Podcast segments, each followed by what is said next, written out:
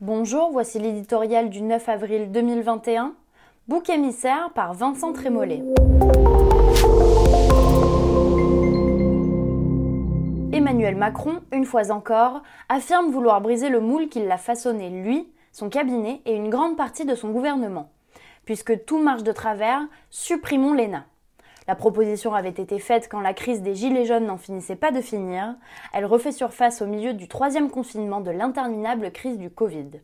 L'ENA, certes, a bien des défauts, pensée univoque, primat de la mécanique intellectuelle sur la force du caractère, mais effacer ces trois lettres pour les remplacer par ISP, Institut du service public, n'abolira en rien la dérive bureaucratique. Quand les Français critiquent l'ENA, le politique montre la haute administration, mais l'opinion, elle, regarde les élus ou les gouvernants.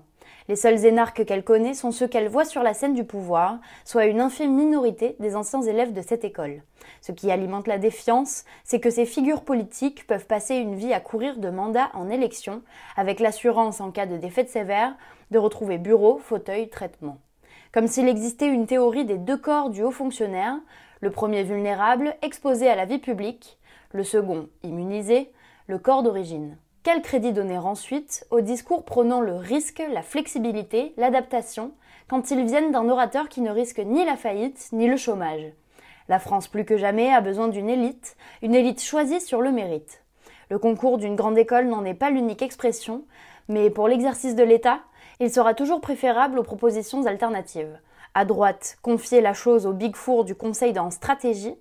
À gauche, promouvoir les parcours militants et associatifs d'évaluer ce concours, faciliter les voies d'accès au nom d'impératifs diversitaires, renforcerait le mal que l'on veut combattre. La discrimination se ferait plus sourde mais plus cruelle. L'ENA n'est pas la matrice du mal français.